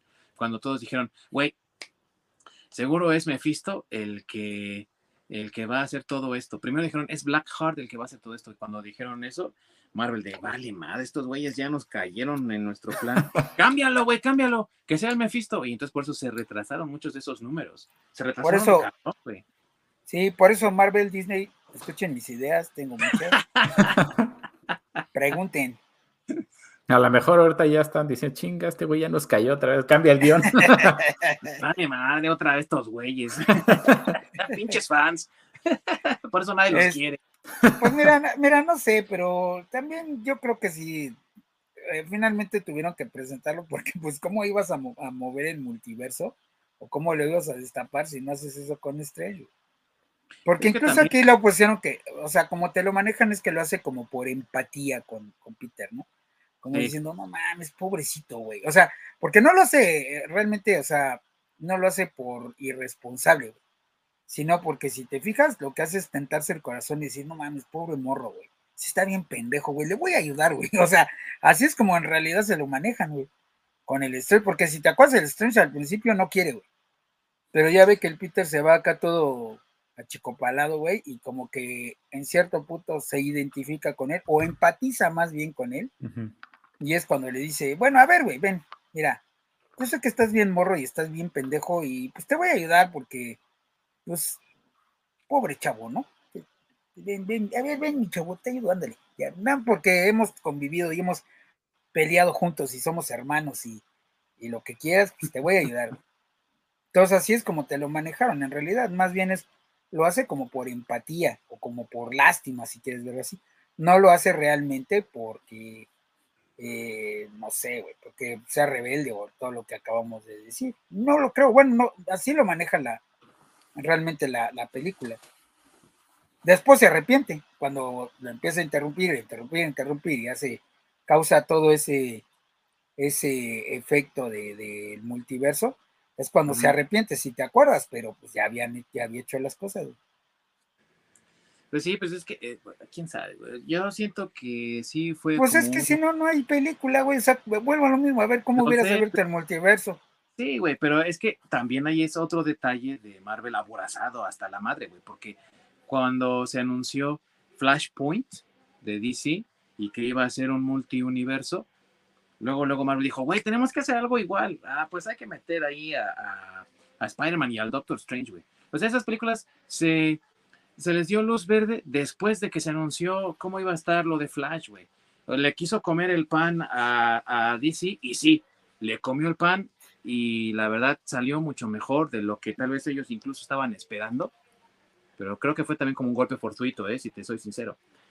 Y no se ve, en mi opinión, todo tan bien planeado en la película, porque otro detalle también que se me hace muy pendejo, perdón, es el de que el, gordito, no mames, güey, tiene superpoderes y, y, talentos latentes y nada más hace así dos, tres y ya abre portales, güey, no mames. O sea, neta. sí. No, esas son mamadas, güey. O sea, no sé. Pues es que, pero es que como le hubiera, pues, mira, estoy de acuerdo, o sea, sí estoy de acuerdo, pero también ponte en el plan, güey, de quién lo hubiera hecho, güey. O sea, ¿a quién hubieras puesto que abría los portales? ¿O cómo hubieras abierto esos portales al, al, multiverso? Que regrese el Wong y diga, exactamente. Hicieron sus mamadas. A ver, voy a ir a ayudarle. A ver, cabrón, voy a abrir el portal. Métete, güey. ¿Qué chingado estás haciendo allá? ¿Cómo dejas que los morros te roben el anillo? Sin albur, güey, pero, o sea, güey, ¿no? y con albur también, por pendejo. ¿Eh? Pero pues el Supremo, güey, se lo puede regañar y ahora le pinche Strange un zap ahí. Pero Wong estaba ocupado con Shang-Chi, ¿no? En ese momento. Pues, sí, güey, pero mejor, pero, pero pues que se regrese, güey. Sí, pero sabes qué? que sí puedes justificar que el Wong regrese y este pendejo ya la cago, ahí voy.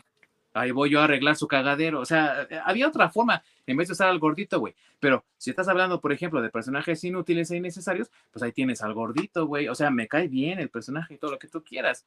Pero ya, lo van a ¿por qué te dar algo que hacer, güey? Toma, güey. Tienes poderes, güey, naturales y nada más haz así tus pinches dedos y abres portales. Nada, pues son mamadas. Pero pues ya, ya, lo van a quitar la otra, la otra película, no te preocupes. Pues sí, porque ya no sabe quién es eh, Spider-Man. Sí. Entonces. Y, creo que van a quitar a Zendaya, ojalá si siguen esa misma lógica. Eh, no, que no Ay, ojalá. Ojalá, porque también es otro punto que a mí no me gusta, güey, y nunca me ha gustado nunca me ha gustado porque siento que la mujer es una tabla, güey.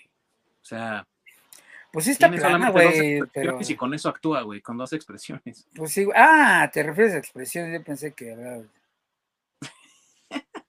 Sí, porque tabla sí es también. Sí, güey, también. Sí, digamos, que a Tom, digamos que a Tom Holland así le gustan, le gustan, le gustan otros niños metaleros, güey. O sea, si se encuentra un metalero, se le antoja, güey, porque lo ve también así, como Zendaya, güey. No, mira, no sé, la verdad es que, la verdad es que no sé, Zendaya, este, para mí, para mí, la verdad es que sí está sobrevalorada. O sea, no creo que sea una mala actriz, pero no, tampoco creo que sea tan buena como, como dicen, o sea, porque también, si la ves en su actuación en, en Duna o en Euforia, pues como tú bien dices, güey, o sea, tiene dos expresiones, güey. En Euforia nada más tiene la expresión de estoy contenta, güey, y estoy drogada, güey. Y en Duna utiliza la, la de estoy drogada, güey, pero seria. Entonces ya, güey, esas son todas las expresiones que tiene, güey. Y de hecho, sabes Entonces, que está drogada, yo no tiene los ojos azules, güey, nada más por eso. Sí, exactamente, nada más por eso, pero en realidad este, estoy drogada, pero seria, güey.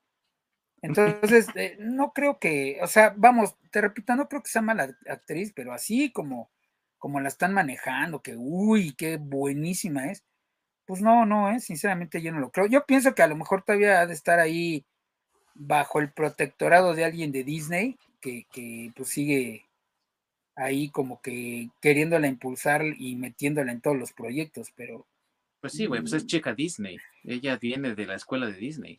Sí, sí, yo lo Pues- sé, por eso, por eso te digo, güey. O sea, todavía de tener un padrino madrina ahí en Disney, o accionista, o pariente, o yo no sé, pero siempre como que la meten en esos, en esos, este, en todos esos proyectos eh, eh, importantes, por decir así, Sí. Cuando realmente, repito, no es como tan buena actriz. O sea, yo, en mi opinión hay mejores que, que Zendaya. mucho mejores, la verdad. Hay muchas actrices que tienen más talento, que tienen más rango y que tienen también más eh, como actitud relajada para que sea mejor digerida por la audiencia. Realmente yo he escuchado, no, es, no eres tú la primera persona que me dice que Zendaya no es eh, la mejor o que no les da esas vibras como de easy going, ¿no? Y pienso que sí, hay otras actrices que pudieron haber elegido, pero volvemos al, a lo mismo que había comentado anteriormente, es para satisfacer la demanda de Sony, para satisfacer la parte de inclusión también, y es un casi requisito porque ella tiene, pues, como bien dices, una influencia todavía por ahí de parte de alguien que la está patrocinando o apadrinando al menos para que esté en este tipo de proyectos grandes, tanto en Warner como en Disney. Así es. Bueno, esa es nuestra opinión. Digo, a lo mejor a Lord sí le gusta. Ya ves que Lord todo lo que no nos gusta ese güey sí. De hecho, andamos muy de acuerdo, Lord, últimamente. Sí, ¿A no, poco? Yo, yo tampoco Zendaya así, no. Como Mary Jane, no. Sí, no, no, no, no. Como la chica de Euforia. Es no la he visto siquiera. Ah, ¿no? No, no me Bueno. llama la atención. No te pierdes de mucho, ¿eh? Qué bueno, güey. Y Es- o- otro punto así negativo que haya aparte de Zendaya. Flash Thompson. Ay, otro. Pero ah, mejor sí, no otro, güey, sí, no, Mira, a mí lo único que no me gusta es que le hayan puesto, la, la- o sea, el- yo creo que sí, igual por temas de inclusión, pero, este, híjole, no, no.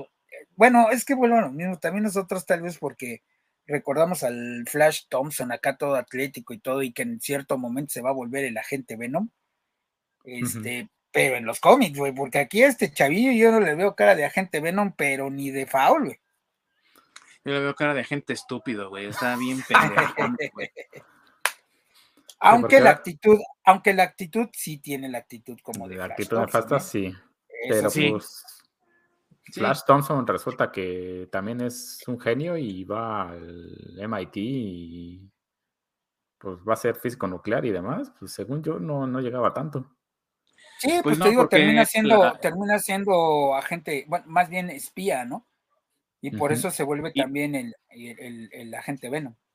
Y que es la dicotomía clásica de la secundaria, de la preparatoria, entre el tipo atlético, atractivo, que llama la atención de las muchachas, y el chico nerd, delicado, que a lo mejor hasta tiene alergias y problemas de salud, pero que es muy inteligente, dedicado y es el favorito de los, de los profesores y que hace contraste con el fortachón musculoso atlético y que se convierte en su tormentor, ¿no? En su bullying. Exactamente. Y, y aquí pues no vemos eso, nada más vemos a un chico rico, presumido y pendejón. La Pero verdad. sí, que lo, lo más que llega a hacer es irle a aventar billetes en la cara a, a Peter Parker. Pero dice, ah, sí, pues mi tío es Iron Man, güey. Le voy a hablar para que venga y te, te agarra a billetazos también. O sea, Sí, güey. sí, sí es como que Mm, sí, no, me, no me agradó para nada el, el- ese personaje. Sí, es nefastón, pero no, no sé, no. Es nefastón, Y la verdad que bueno que no tuvo tanta presencia en esta tercera película porque es insoportable el güey, ¿eh? O sea, yo no sé el actor también si sea así, güey, de, insoportable, pero está, es castrosísimo, güey, de verdad, muy castroso. Me recuerda al morrito ese gordito de Deadpool, que también es otro castroso, güey, de Ah, sí, sí, sí, güey. pues no creo que, no creo que el actor, no creo que el actor sea así de castroso, y más bien, si, si en realidad no es así, y, y te está haciendo dar ese sentimiento en, en la película, pues entonces está haciendo bien su chamba, ¿eh? Sí. Aunque físicamente no concuerde con el Flash Thompson que nosotros Todo ñango, que todo recordado, sí, exacto. Pero bueno, eso también igual puede ser por temas de inclusión, ¿no? Sí, seguramente. Seguramente que va por ese lado. Y, bueno, amigos, no sé ustedes qué piensen. Yo la comentaba, me parece que tenemos más Spider-Man en, este, en esta película que en las dos anteriores, pero seguimos teniendo un problema de necesita muletas el güey. Y en este caso no es alguien más del MCU, es sus otros eh, alter egos, digámoslo así, porque son él, pero en otro universo. Y esas son las muletas que está ocupando en este momento, ¿no? Entonces seguimos con un problema de que el personaje no se sostiene por sí mismo. Yo quisiera ver y de veras espero que en la próxima entrega ya sea el personaje el que se sostiene a sí mismo y que ya no depende de un Iron Man o que ya no depende de sus otros yo, que ya no depende de nada más que de él mismo y por cómo terminó, espero que sí vayan por ese lado, pero es algo que a mí me resulta eh, pues también un poco irrespetuoso así como Ork piensa lo de las máscaras, esto también me resulta muy irrespetuoso al personaje porque siempre ha sido un personaje independiente, pero que aparte es un personaje con recursos, ¿no? Por el mismo ingenio que tiene. Entonces no necesita realmente de depender de otros. Qué padre verlo colaborar, porque también una de las características de Spider-Man que lo ha hecho tan popular en los cómics es que se presta para colaboraciones con diferentes personajes. Por eso existió por muchos años la, la revista Marvel Team Up, donde él hacía equipo con alguien más pero que tenga que depender de otros personajes es ahí donde no me gusta. Perfecto que haga interacciones con otros personajes, perfecto que haga equipos al estilo Batman Brave and the Bold, ¿no? Pero no que dependa de ellos. No sé ustedes cómo lo ven, amigos. Pues yo veo que nada te embona, pero bueno.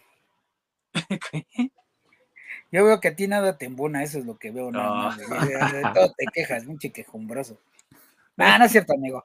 No, o sea, sí, sí, sí comparto esa, esa, esa parte. Digo, a lo mejor no se nota mucho porque es que Spider-Man tiene demasiados fans, güey, y, y, fans hardcore, o sea, no importa lo que esté mal, este, se lo aplauden, güey. Sí. Entonces, creo que aquí con el de Tom Holland eso es lo que pasa, o sea, no importa, no importa qué tan no apegado al cómic y qué tanto dependa de, de el soporte de otros personajes, güey, este, finalmente ah, sigue teniendo esa magia, porque para mí es eso, con, con, los fans y con los nuevos fans y con los niños, porque no por nada es un, es un personaje que a los niños les encanta. Y este Spider-Man de, de, Tom Holland, eso es, o sea, te repito, no importa lo que suceda, a los niños les encanta. Yo, yo lo veo con mis sobrinos, o sea, a lo, mejor nosotros que ya estamos más acostumbrados a otro tipo de Spider-Man, pues sí vemos eso, pero a las generaciones más nuevas, que realmente pues es también gran parte del target de, de, Disney y de, Sony, les, les gusta así. Y a lo mejor ellos van a crecer viendo este Spider-Man y si alguna vez llegan a leer cómics van a decir, no, güey, pues nada que ver con el Spider-Man que yo conozco. O sea, van a estar al revés de nosotros. Y van a pero, la basura. sí, güey, sí. Pero mira, finalmente creo que este, pues es una buena película, o sea, cumple con lo que prometió, que para mí en este caso, en, una, en un blockbuster, es lo importante, ¿no? Que realmente tú vayas a ver dos horas y media de película, sentarte ahí y que realmente no la sientes, porque pues está centrado en la acción, siempre hay acción eh, no sé, cada cinco minutos, como una montaña rusa. Entonces creo que eso, eso, eso es lo que, lo que a mí me gusta de, de, la película. Y vuelvo a lo mismo, tratando a lo mejor de cerrar un poco el lado de, de leer cómics y de, y, de ser como fan, pero pues creo que también eso es algo que ya platicamos, ¿no? O sea, el, MCU es algo totalmente distinto al cómic. Y se ha vuelto como más mainstream, es como no tanto para los fans del cómic, sino para el público en general, ya no para el fan. Sí, sí, así es, así es. O sea, como que sí toman en cuenta al fan, pero nada más hasta cierto, eh, hasta cierto punto, ¿no? Y lo demás, pues ya, gracias por participar, pero en realidad tú, este comiquero lleno de barros que vas al, puesto de, de cómics a comprar tu cómics cada semana, güey, pues gracias por tu apoyo, pero sinceramente, pues no nos dejas tanto varo como para. Exactamente, lo que, lo que me importa es el varo. Sí. Así es. Dice, gracias por tus críticas, pero pues mira, aquí viene una generación nueva que me deja 10 veces lo que tú me dejas, güey, y no se queja, güey. A él sí le embonan las cosas. Chingón tus quejas, pero ahí vienen las carretillas de dinero, no sé qué te ves. sí, güey, sí, entonces yo creo que va por ese lado.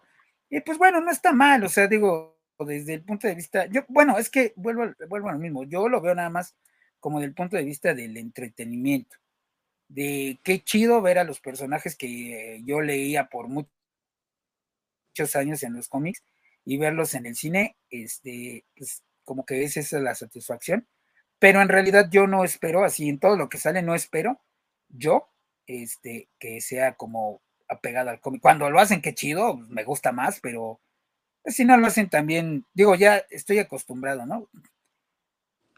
ha habido tantas excepciones que ya nos vamos acostumbrando, pero también ese es un problema, ¿no? Te vas acostumbrando a un trabajo un tanto mediocre cuando el MCU lo que hizo de fantástico fue que adaptó las historias del cómic a un mundo moderno y también a una audiencia moderna, ¿no? Iron Man de 2008 pues fue el exitazo que fue porque atrajo más audiencia que solamente los fans del cómic, adaptando la historia del cómic, ¿no? Y nada más dándole ahí un pequeño twist. En vez de estar perdido en Asia, es capturado por terroristas, pero la esencia está ahí, ¿no? Sigue siendo el mismo personaje, sigue siendo la misma historia. Y nos fuimos desviando en el camino y ahora ya las historias pues, ya no están tan adaptadas, ¿no? Sí, es que el eh, problema es de que quiso abarcar más de lo que debía, o sea, quiso darle gusto a los dos lados y pues se quedó a medio camino. Sí, así es. Por eso deja trabajos incompletos. Al, al empezar a hacer producciones en masa, o sea, ya, ya no se preocupa tanto por la realización de las películas y la calidad de las películas, sino simplemente producción en masa. ¿Por qué? porque va a sacar dinero. Así es como lo hemos dicho anteriormente, se ha convertido en McDonald's, pero de películas, que no está mal. Está perfecto si tú quieres disfrutar de una hamburguesa y te la puedes aventar y disfrutar con todo el gusto del mundo, pero tampoco significa que es el manjar de manjares, ¿no? Y tiene ciertos estándares de calidad, esperas ciertas em, características del producto y no le pides más, ¿no? Pero tampoco eh, vas todos los días a McDonald's. Aquí el problema es que para el entretenimiento, como fans de cómics, pues no hay otra opción para disfrutar de estos personajes en, eh, fuera de, las páginas del cómic que lo que ellos están proporcionando, ¿no? Sí, sí. Pues, eh, mira, yo lo que espero eh, más bien es que ojalá ese, ese, ya el tener el MCU y demás, atraiga más lectores de cómics a los cómics, o sea, las nuevas generaciones que realmente ya les interesa más y quieran seguir teniendo más historias de Spider-Man o de, o de los Vengadores o de lo que sea, este, pues que se acerquen más a la lectura de los cómics y así. Eso es lo que yo espero. Y claro, también que los cómics se recuperen, o sea, ya, por favor, por caridad, dejen de estar haciendo lo de las, lo de la inclusión que pues está haciendo más daño que, que, beneficio, ¿no? Sí, sí, así es. Así es. ¿Qué calificación le darían a ustedes, amigos, si tuvieran que darle una calificación, no sé, del, del 0 al 10? Mm, yo creo que yo le daría un 8-5. ¿Tú, mi buen Orc? 6-5-7. Ah, yo creo que yo le daría un 7 o tal vez un 7.5. Sí, tiene, tiene cosas bastante rescatables, bastante entretenidas. Pero es que sí, hay unos huecos que, aunque no te gusten los cómics, que de pronto como que sí, pues te hacen ruido, ¿no? Si te pones a pensar un poco, sí es como, ok, hay, hay cosas como que no cuadran. Sí. Sí, y tiene mucho, mucho camino que recorrer y mucho por mejorar, ¿no? Sí, sí. pero, pues, Como, pero como mencionaste, ¿no? Pues es lo que hay. Exactamente. Es justamente de lo que mencionas de que esperas que las películas traigan a más gente a pues a leer cómics. Es algo que la verdad veo bastante, algo complicado, sobre todo para nuevas generaciones, porque son generaciones de, pues si ya me estás dando películas, ¿para qué voy a leer? Sí. Mejor me espero a que hagas una película de lo que sigue y me ahorro el estar buscando la lectura. Sí, sí, eh, tiene que haber un cambio radical para que esto siga funcionando y para que personas como nosotros pues sigamos entretenidas y sigamos disfrutando de esto que nos gusta y por lo que siempre hemos estado aquí, ¿no? Eh, las emociones, el arte y realmente pues que el trabajo sea sinérgico y que lo que aparece en pantalla te ayude a ir a las lecturas y lo que aparece en las lecturas te anime también a ir a la pantalla y disfrutar de un rato también familiar, ¿no? Sí, porque una tendencia es, normalmente si empiezas de la lectura y vas a lo visual, es más fácil esa transición que ir de lo visual a la lectura. Sí. Esa es como más rocosa y más complicada. Sí, eso es cierto.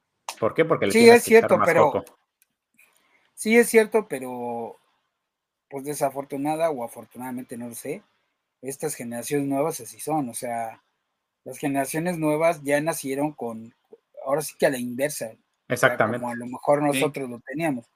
Entonces, sinceramente, por eso te digo que yo espero que vaya, o sea, digamos que tengo la esperanza de que vayan por ahí.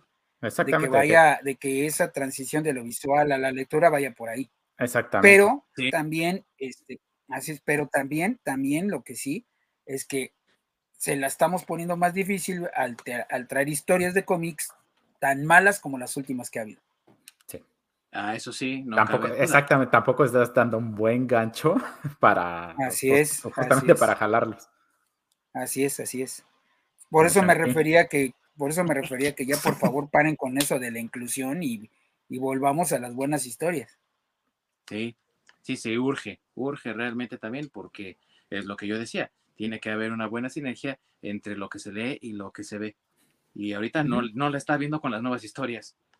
Exactamente. Pues y, si vas a hacer la inclusión, no lo uses como estandarte. Sí. Porque si tu, historia es buena y por ahí le metiste inclusión, no necesariamente se tiene que notar, pero te das cuenta. Sí. Sí. Y, sí, o sea, y justamente se ve fluido eso, y no es de... Exacto. Ah, acabo de hacer una película donde hay lesbianas, gays y transexuales. Vayan a verla. Ah, sí.